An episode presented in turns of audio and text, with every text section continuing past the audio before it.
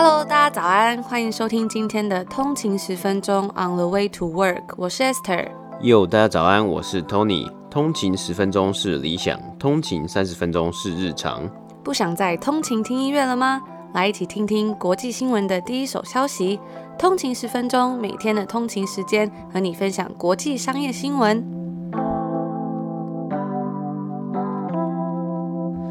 家早安，今天是十一月十七号星期二，欢迎回来通勤十分钟。大家早安。那我们昨天 Nespresso 的奖项都已经抽出啦，放在 Instagram 上面。然后有一位通勤族非常的可爱啊，他就是抽中了这个二奖的焦糖巧克力脆片。那这位通勤组就说啊，我还以为抽到了头奖，因为他说他等不及抽奖，就已经直接买了一台。我就觉得说，哎，那也很棒啊，就是可以咖啡配巧克力，感觉也是一个很棒的早晨。对啊，感觉是早晨，或是你要下午茶的时候配一片巧克力，然后带泡一杯咖啡，然后看个书啊，或是听个 podcast，也是一个很棒的这个仪式，或是很棒的行程。我觉得我是一个非常重视仪式感的人，尤其是现在在这种疫情之中，就很需要各种小东西来让自己开心一点，不然整天都闷在家，加上现在温哥华的天气就是比较阴天，有时候就很容易会忧郁。但是充满了一些小细节啊、小心思的生活，就可以让生活有一点点亮光。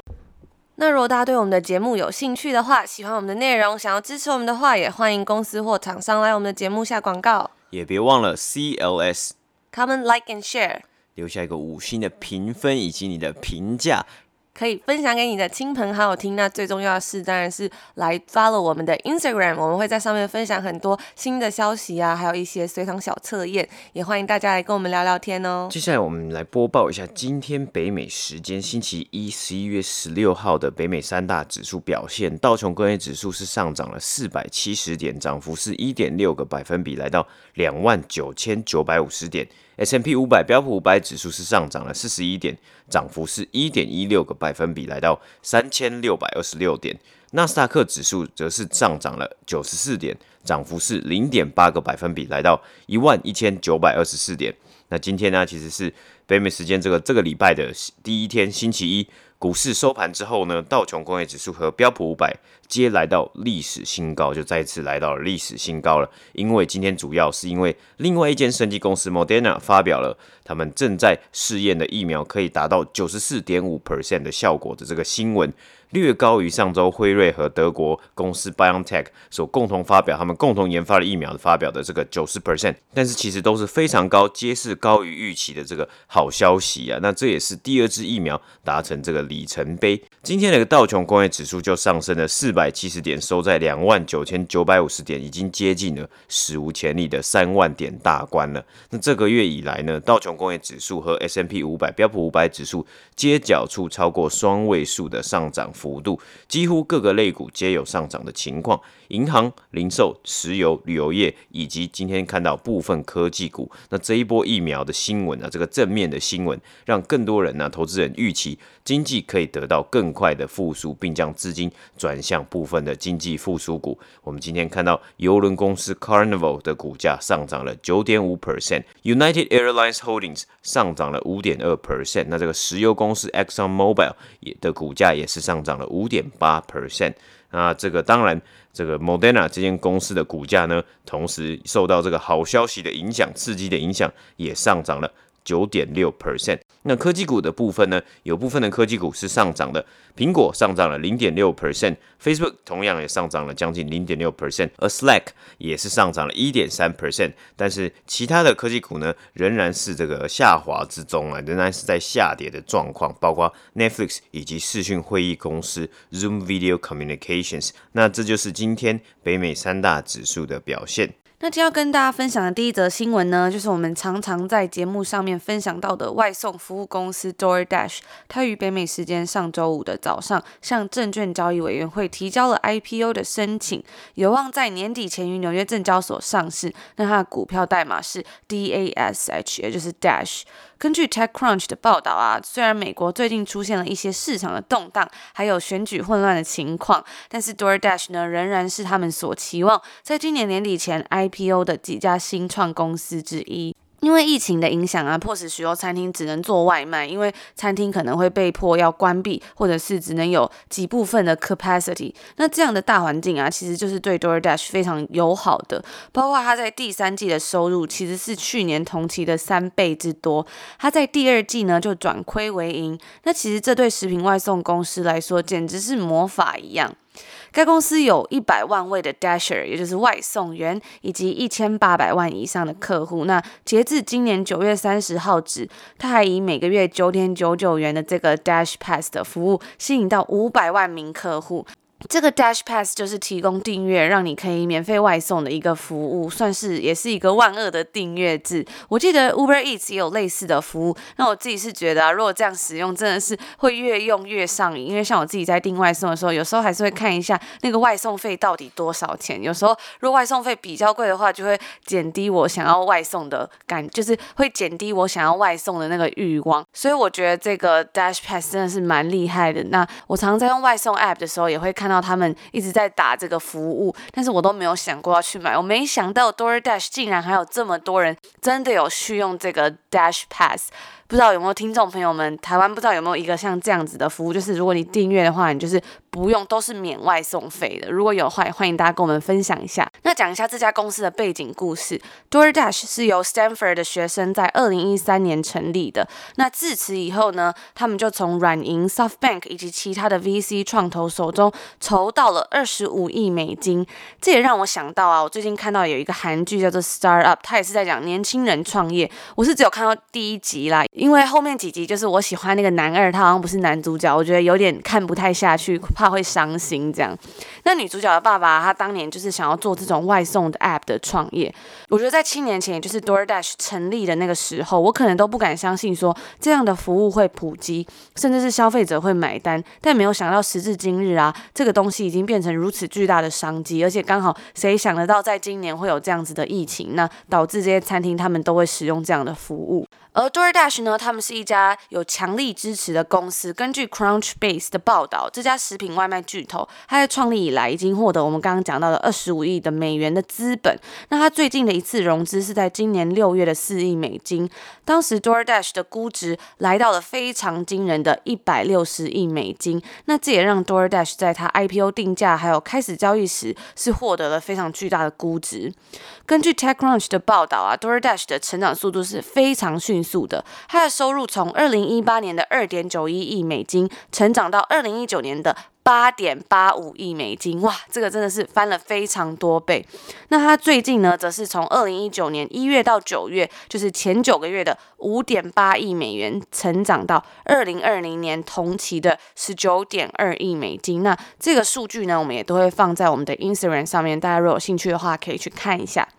到目前为止啊，在二零二零年，DoorDash 达到了两百二十六 percent 的成长。那其实这个也就能解释说，为什么 DoorDash 能够以如此高的价格吸引这么多资本的原因。但我们知道，其实收入高不一定代表真的能赚钱，因为它可能支出会很多嘛，导致它最后的这个收益其实没有到非常的高。所以接下来我们就要来谈谈这个 DoorDash 的 Gross Margin 毛利率表现是怎么样。在二零一九年前三个季度中，该公司的毛利率是三十九点九 percent，而到了二零二零年的同期呢，这个数字就已经上升来到了五十三点一 percent。那这对于 consumer consumable delivery 的公司来说，是一个非常大的进步。DoorDash 取得这种像是史诗般的成长啊，而且提高了整个公司的毛利率，进而从根本上提高了它的盈利能力。该公司的营运亏损从二零一九年的前九个月四点七九亿美金，直接下降到二零二零年同期的一点三亿美金。那 DoorDash 的净亏损则是有一点不佳，分别在上述的同一个时间的范围内是五点三三亿美金跟一点四九亿美金。但是跟我们刚刚一开始讲到的一样啊。与公司的收入增长与收入品质，也就是毛利率改善相比，刚才讲到这些净亏损是比较无关紧要的。那到了今年的第四季，DoorDash 拥有大概是十六亿美金的现金，也意味着呢，该公司目前是拥有足够的现金来资助自己。也因此，DoorDash 之所以决定走向下一步，是因为他们认为时机已经成熟了。那 DoorDash 的订单量的巨幅成长，也算是。推动整个 DoorDash 这次取得巨额成长的原因之一。但它的毛利率呢，则似乎是由公司的核心业务的盈利能力的巨幅成长所推动。那刚刚讲了这么多数据，相信大家可能会觉得有点头昏眼花。一样，我们会把这些东西放在我们的 Instagram 上面，就可以让大家一目了然，不会觉得说，诶，到底哪一个数字到底成长多少啊，或者是亏损多少？那从数据上面来看呢，，DoorDash 的边际收益或者是说边际贡献，就是这个 contribution margin，也就是在会计中分析个别产品盈利能力的方法。它的这个 contribution margin 在二零一九年到二零二零年间发生了一个变化。那这个变化呢，可说是非常的惊人。它从负的三十二 percent 成长到正的二十三 percent。你再用调整后的 EBITDA 从二零一九年的负三点七二亿增长至正的九千五百万美金，那这也使得大家会觉得说，为什么 Uber Eats 仍然需要去挣扎达成这个一样的问题？我们才会讲到说，为什么会说这是一个史诗般的一个成长。那无论如何啊，DoorDash 调整后的盈利能力应该足够来缓解华尔街对于这个 DoorDash 它最终 Gap 盈利之路的担忧了。补充一下，这个 Gap 就是一般公认会计原则。那目前 DoorDash 的营运已经开始进入这个产生现金的阶段。该公司的报告指出，二零二零年前三个季度的 Operating Cash Flow 营运现金流是三点一五亿美金，对比二零一九年同期的负三点零八亿美金是成长了许多。而外媒也报道说，总的来说呢，就上述的数据实在是让人非常的印象深刻。公司的规模更大，那成长也更快，损失的资金呢也少于预期。他们也开始投入这个 cash generation，并调整 EBITDA 的 positivity，以及提高毛利率。DoorDash 可能真的值这么一点钱，没有像软体公司那样有经常性的收入，也不会因为疫苗发展减缓，造成他们未来增长可能性的波动。DoorDash 在定价时不会获得像 SaaS 的公司那样翻数倍的价格，但是也许它可以来到一百六十亿美金的估值，其实并不像我们所想象的那么艰难。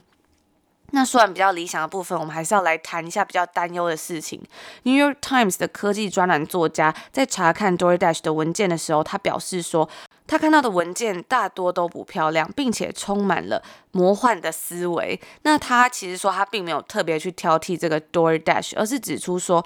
这样一个破碎的送餐系统，那该系统以无效的方式将餐厅、消费者还有外送员联系在一起。说完这些，预计很快就会有更多的关于所有权啊、法律风险还有其他细节的报道出现。那我们也会持续为通勤族追踪这个 DoorDash 上市的新闻。那今天呢，我们又要来分享这个好久没有做的这个好书分享。那今天我们要一起来读的书，一起分享的书是《黑色优势比狼更狡诈》。揭开华尔街不为人知的黑钱流动、内线交易，以及 FBI 与顶级掠食者的斗志竞赛。记得在上周的时候有发一个问题问通勤族们，大家都在读什么书？然后那时候第一个回答的呢，就有一位通勤族说他最近在读《黑色优势》。我想说 也太巧了吧？对啊，其实真的还蛮巧的。那通勤族呢，其实大家看的书真的是都是非常的广，然后都是那些书那些，我觉得都是非常的棒。我们也已经把这些书单呢都会放在。我们的 IG on 那个底线 Way to Work，大家如果有兴趣的话，也可以去看看哦。那像通勤族之前的这个 Q&A 回答都有整理在我们的 IG 里面，有一个精选动态，那里面有个叫 Q&A，然后就有放大家的分享的书单。我觉得非常有趣的是，大家看的书其实都不太一样，但都感觉还蛮好玩的。像是第一名就是最多人在看的是这个钢铁人马斯克。那我也有看到很多不一样的书，甚至我平常比较没有听过，也来跟大家分享一下。比如说有人说他有看这个《美国梦的悲剧》、《纪律的交易者》、《有钱人的炼金方程式》。然后这个人呢，他说我一定要和你聊超过十五分钟，因为他说他本身是业务。另外一个还有是胜出价值投资的获利之道等等的，我觉得都非常的有趣，也跟大家分享。好，那这次我们回来，这是我们的这个分享好书啊。其实今天是第四集嘛。那继我们第一集呢，其实是讲这个商业大骗局，是讲到自古以来商业上各种不同的骗局啊，像是庞氏骗局、挖东墙补西墙等等的。那到上一集啊，第三集我们有分享黑暗巨塔，就是分享这个德意志银行整个组织啊，它受到利益的引诱，造成如此庞大的机构，目前现在摇摇欲坠。那其实如果有兴趣的通勤组都可以回去听前面几集，我们也会在。在 show note 下面放上我们前面三集的集数，大家也都可以回去听。那这次呢，今天分享的这本书是黑色优势嘛？那它的背景产业是避险基金 （hedge fund）。那我们就来先聊聊什么是避险基金。那这个避险基金呢，它其实就是呃，顾名思义，它是一个基金嘛，由基金经理人操盘，采用积极的交易方式啊，所以它的这个很大的一个重点是，它是用非常积极的交易方式去赚取更高的报酬。那主要是由高资产的这个投资人挹注资资金啊，那经理人以及交易员可以透过赚取高额回报中抽取庞大的佣金，赚到也是赚到一笔很大的这个奖金啊。那本书中的这个萨克资本呢，它就是一个避险基金，那它的佣金呢，就曾经是高达获利的百分之五十，等于说你今天你帮这个这个投资人赚了一百万美金。你抽的佣金，你抽的这个奖金可以达到五十万美金啊，这是非常非常高的一件事情呢、因为像我们现在呃看到很多 ETF 这种 ETF Exchange Traded Funds，它的这个个管理费啊，还有这种这种算是佣金或是这种 Service Fee，其实是非常非常的低啊。那像这种避险基金呢，其实通常啊，它会规定是非常的严格，就是你可能你的身价还有你的这个资产呢，要高于一定的这个比例，才能来投资这些避险基金，才能将资金交给这些避险基金的这个经理人来做操盘的动作。那积极的交易方式啊，其实就代表不只是只是买卖股票、做多和债券，也可能会交易其他衍生性金融商品。其实就是看这些避险基金的经经理人是什么样，想要怎么样来做操盘，或是其他的资产啊，比如说像是投资房地产等等的，可以帮助这个基金提高报酬率的方式，他们可能都会想要去尝试，是非常积极的一群人呐、啊。所以，我们一开始这个它的副标啊，比狼更狡诈，所以他们这一群人其实就是非常的很像，很像一匹狼，很像一群狼啊，就是。目标就是要干嘛？要赚取非常高的这个报酬率。那在一九九零年代到两千年代啊，这个避险基金的数量大幅成长。那包括九零年代末期。大量的网络公司这种 dot com 的公司冒出来嘛，虽然之后有 dot com bubble，但是让当时的这个避险基金更有机会打败大盘，获得很高的报酬率。因此啊，本书中其实就写到这个《黑色优势》这本书，交易员把这些避险基金一直以来都想要获得的东西。称为优势，也就是 edge。那这些优势就是领先其他投资人的资讯。这些资讯呢，有时候就会遇到越界的问题。我们时常在播报财报的时候，是因为这间公司他们有公开公布了这些数据，才会跟大家分享。当然我，我也没有办法去。提提前拿到这些数据嘛，但是其实这间公司的财报一定会在公布前一段时间就有人知道数据嘛。比如说十月的时候在公布第三季的财报，那第三季呢，其实就是七八九月嘛，那等于说十月初一定就会有人先知道这样类似的数据，可能是营收的数据，可能是 earnings per share 的数据，所以这些数据是否击败分析师的预期，还是低于预期？如果这些交易员可以提前得知这样的资讯的话，或是又可以提前得知什么样的公司要跟另外一间公司合并，要收购案什么样的收购案，又或是会不会有人可以得知像是上周一这个辉瑞疫苗的好消息，或是今天。这个 Moderna 这个疫苗的好消息，在上周五就先做操盘呢，也有可能，对不对？那先行就会入场经济复苏股，或是稍微放空科技股，是不是就可以用这些别人没有的讯息来做交易？因此，华尔街通常称为这种讯息专属、非公开的，并且绝对会改变市场资讯的这些讯息，叫做黑色优势，英文名就是 Black Edge，它是最有价值的。那当然，其实这些资讯呢，想当然是不法的，是非法的，也是不应该碰的。还有其他的资讯，像是白色优势。那白色优势呢，其实就是大家都可以得到的资讯，像是我们常常在看到公司在投资者页面分享的财务数据，还有他们最新的这个新闻稿，以及其他的像 presentation 的 slides 这个简报内容等等。那中间一种呢，就是灰色优势，就看到灰色就知道是一个灰色模糊的地带啊。像是我们也常常分享说，哎，像我们常常在分享，今天这些公司在分享。这个电话会议在发布财报的时候呢，分析师一定都会跟这个很多的这个公司的 CEO 还有 CFO 有接触嘛。那我也可以很明显听出来，有些分析师其实是跟这个 CEO 还有这个 CFO 是很熟的，所以他们都会彼此聊天打招呼这样子。那如果他们在私底下的一些电话谈话内容呢，不小心说了一些，比如说像是这些 CEO 他们可能不小心透露到哦。呃，最近状况有点不不预期，不如预期，或是哦，我最近有点不顺。那这种这个比较暧昧的字样呢，可能就会游走在这些边缘的。那分析师知道到这个 CEO 最近有点不顺，可能就会去猜想说，是不是公司的营收，或是是不是公司出了哪些状况？那也可以再从中其他的资讯里面。拼拼凑凑，然后得到一幅这个算是类似马赛克的这种画像，然后去操盘。不过我很好奇的是，真的有 CEO 会透露说自己公司不顺的消息吗？因为我觉得一般像这种经理人，应该都是报喜不报忧居多吧。对啊，但是这个其实就是我们不知道，因为这就是一个灰色地带了嘛。因为我们不知道说这些分析师他们私底下跟这个 CEO 的关系到底是好到哪里嘛？有有的跟着真的有可能是可以很好，他们可能会啊，比较大家出去吃饭的。当然，这其实是不太、不太、不太 OK 的事情啊。只是啊，一般的友谊可能有的也是还是会建立起来啊。那因此呢，本书其实就是在描述这个避险基金的扛把子 Steve Cohen 他所创立的萨克资本是如何透过黑色优势并竭尽所能的赚取高额报酬，而执法单位呢又是如何在上千封邮件中还有线索之中抽丝剥茧，与华尔街这批狼群啊和明星辩护律师斗智的故事。那书中啊就分享，其实讲到一个这个类似内线交易的这个案子啊，书中分享这个案件呢，就是跟药厂有关，因为我们这几个礼拜都是这个药的这个新闻嘛，就是这些药厂的这个疫苗的新闻。我们先前分享过啊，其实药厂这个制药公司他们的利润都是非常非常的高，但是前提就是他们开发的药物能够通过试验，能够真正的在市面上来做发行以及贩售。因此，每一次的这个试验发表结果都会大大的影响该公司的股价。也就是说，今天 Moderna 它发表了这个这么好的新闻，它的这个股价就上涨了九点六 percent。如果上个礼拜五或上个礼拜四有人先知道了这个新闻了，是不是就可以先进行操盘？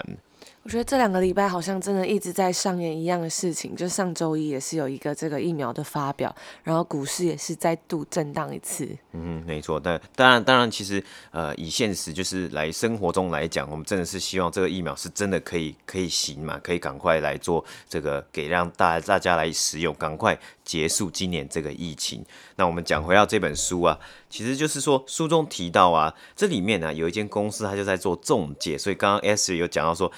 这些人他们要怎么样去认识，或是他们真的可以这样子，呃，就是很很好很 magic 这样子吗？哦，是有机会的，因为有一间公司，它就就中介，什么样的中介？它是没和这些避险基金的经理人以及分析师，跟每一间公司的内部人员。那公司的内部人员呢，他们可以收到大概每个小时至少一千块的费用呢，来去跟这些分析师做。聊天就是聊天而已。那单纯如果假设我今天在某间公司上班，然后有个人就说：“哦，我想要花一千块钱跟你聊聊天的话，你会不会想要去做？”我觉得，嗯，大部分人可能看到这个。表象都会觉得哦，我愿意啊，就是聊我自己嘛，就聊我自己的一些经验啊，或是聊我在公司的一些呃可能上班的情况啊。我记得印象很深刻是每次在翻新闻给大家听的时候啊，不知道不知道通勤组有没有印象，有时候都会讲到说消息人士说，或者是不具名的人士表示。然后那时候我也会觉得说，哎，很奇怪，就是这些人怎么会知道这么多消息？那知道听完这本书之后呢，大家应该也可以理解说这些人到底是怎么来的了。嗯，对。那其实他们就会说，啊，他们就会说，以以一个聊天的方式来包装嘛。那那其实，在进行这样的聊天的时候啊，我自己是觉得，其实就有可能是这个灰色优势了，因为他们呢已经花钱去买通，算是买通这些内部公司内部员工，然后跟分析师聊天了嘛。那有一些更积极的分析师，他就会献殷勤。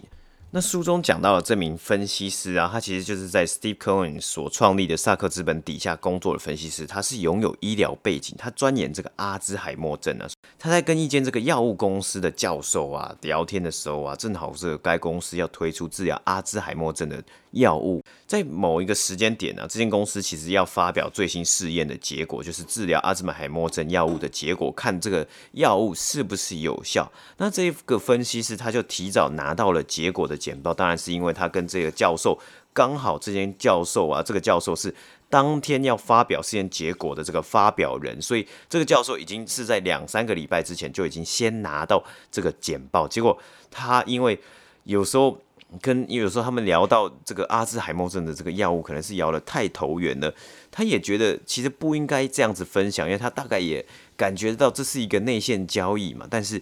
就是事情就是这样发生的，就就拿到就给给给这个分析师这个简报了，结果啊，这是这个结果是比较不好的，所以在真正的发表会发表公布试验结果之前呢、这个 Steve Cohen 还有这个分析师他们两个渐变吧他们公司原本持股这几间公司的这个这个股票呢就清仓了，转而进而去放空这些公司的股票，最后发表当然最后结果出来啊，当然股价就。暴跌嘛，那也让这个萨克资本呢、最后获益超过两亿美金啊，这个就是明显的黑色优势了。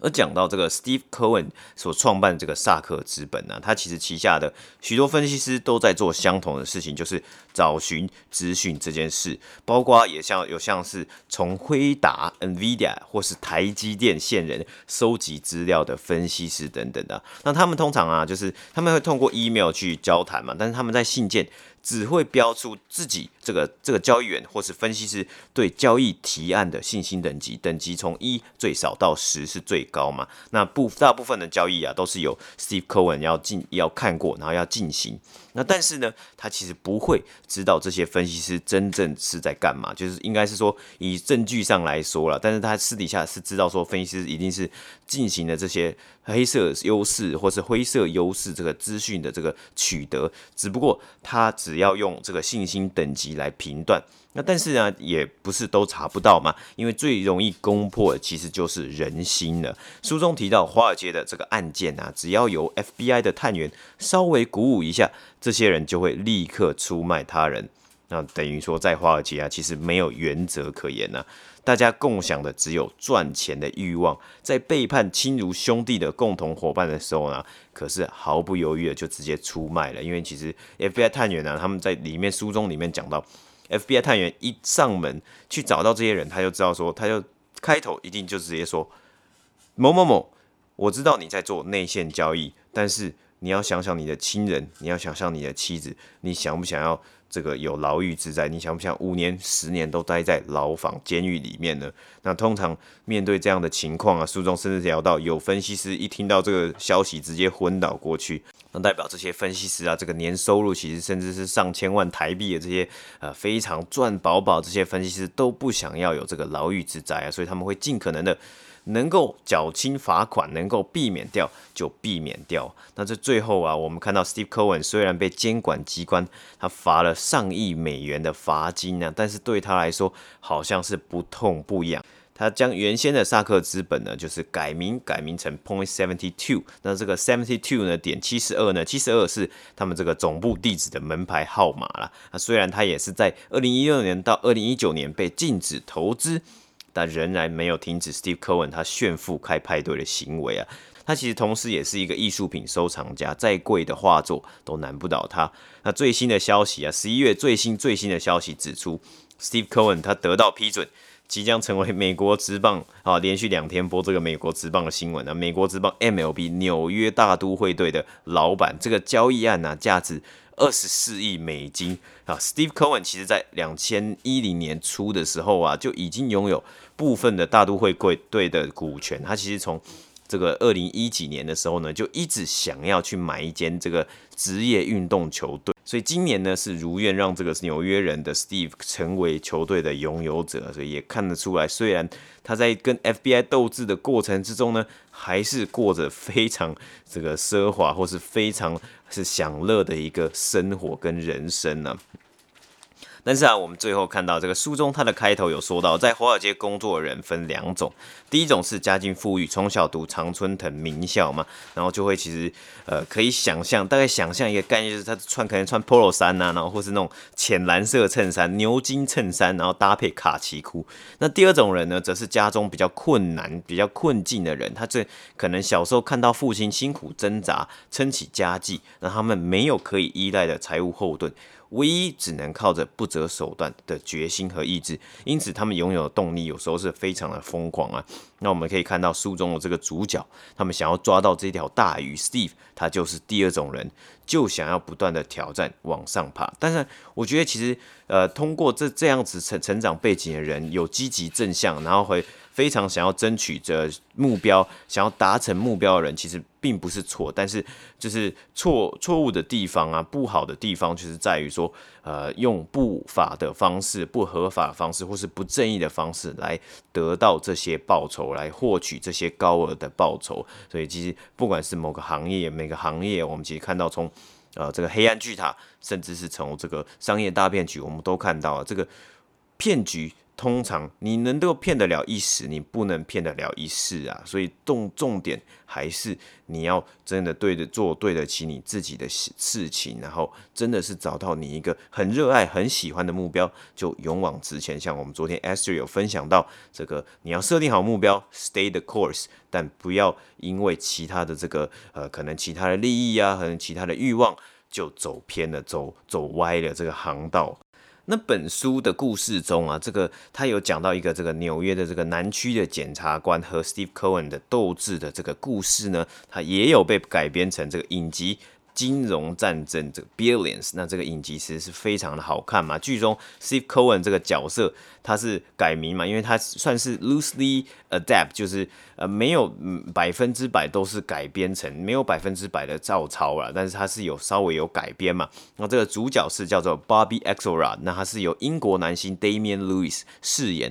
他最知名的角色应该是在这个 HBO 的这个影集。诺曼底大空降里面呢，担任陆军少校这个领导者的角色。那这个诺曼底大空降，我觉得也是一部非常好看的影集啊，就可以看到这个 Damian Lewis 他所饰演这个 Winter 少校，他从一开始，然后慢慢的跟他的这个兄弟们建立这个兄弟情谊，然后呃度过这个二战嘛。那喜欢二战的历史的听众一定也知道，一定也应该会蛮喜欢的。那我们讲回来这个 Billions 这一部影集啊，那我是有看第一季啊，但总共有五季，还没有时间可以看。一开始啊是蛮多金融术语啊，加上可以真的看到各方在角力，因为我们有看到像是在呃这个我们有刚刚有讲到这个萨克资本这个避险基金嘛，它一定也有很多明星辩护律师在他身边，那这个。检方呢，或是司法单位呢，它也有不同的单位，可能是检察官，还有像证管会嘛，啊，还有像是 FBI，他们都想要来抓捕这些这种白领犯罪犯呢，白领罪犯。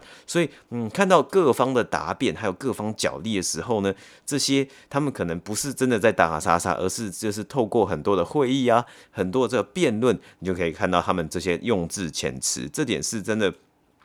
可以让我们看到书中的故事还有对白更鲜明的一个方法。那也有跟大家分享过，其实觉得在这个，因为毕竟我们还不是英文母语人士嘛，那最想要达到，我觉得最想要去学习的就是这个 articulate 这个用字遣词的这个方法。很多时候啊，就要听到这个，要去听这些对话中这些用词还有用法，才会知道哦，原来是这样子讲，原来想要说服人家，或是原来想要保护自己，或是想要阐明自己的立场。的时候可以用这些方法或用这些词汇去讲表达。那在第一季很很酷的地方哦，是有看到这个格马兰台湾的这个格马兰威士忌的广告之路啊，他是有担任这个检察官的这个角色。他跟他的老婆在在家里喝酒的时候啊，讲到这个，他甚至讲到这句话，这个广告词啊，他说 The Taiwanese do it better than the Scots these days，主要就是威士忌嘛。那虽然是置入，但是我觉得也是一个很漂亮的行销手法，让人耳目一新呢。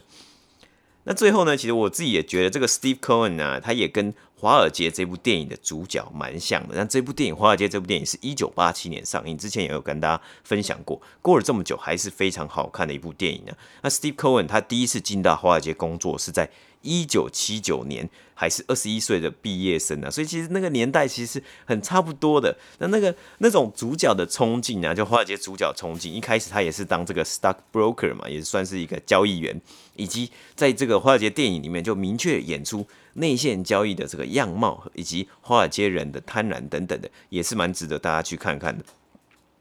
所以啊，最后如果大家想要了解这个报酬率曾经惨电其他基金的萨克资本如何与司法人员斗智的这个故事啊，可以来参考看看《黑色优势》这本书。那我们呢也持续的跟博客来合作，要送出五本《黑色优势》来回馈给通勤族。那这次的抽奖呢，我们会放在我们的 IG on 那个底线 Way to Work。如果有兴趣的听众呢，可以来我们的 IG 来看看详细的抽奖规则哦。那我们同时呢，也有这个博客来二十五块的折价券。那这个折价券呢，我们其实单纯就是想要回馈给这个通勤族们，我们并不会收任何的回扣，大家可以安心的使用。那我们昨天其实也有分享一些书的，大家如果有兴趣的话，都可以领取这个折扣券来做使用哦。那这就是我们今天要跟大家分享的内容啦。然后今天上面有提到的一些关于像 DoorDash 的一些资讯，我们都会放在 Instagram 上面。如果大家有兴趣的话，也别忘了到博客来上面看一下这本《黑色优势》，还有许多很棒的书友，我们也等着大家跟我们推荐。有时候我觉得真的很喜欢听大家分享，就是自己喜欢看什么书，因为我觉得每个人喜欢看的种类都不太一样。有时候除了这些商业的书以外，大家看的书也都很有趣。那看到每一个人不同的视野之后，然后再去学习，就会觉得嗯，自己又更更。进一步的感觉，所以欢迎大家持续跟我们分享你看了什么好书。嗯、那这就是我们今天的内容啦，我们明天见。明天见，拜拜。拜拜。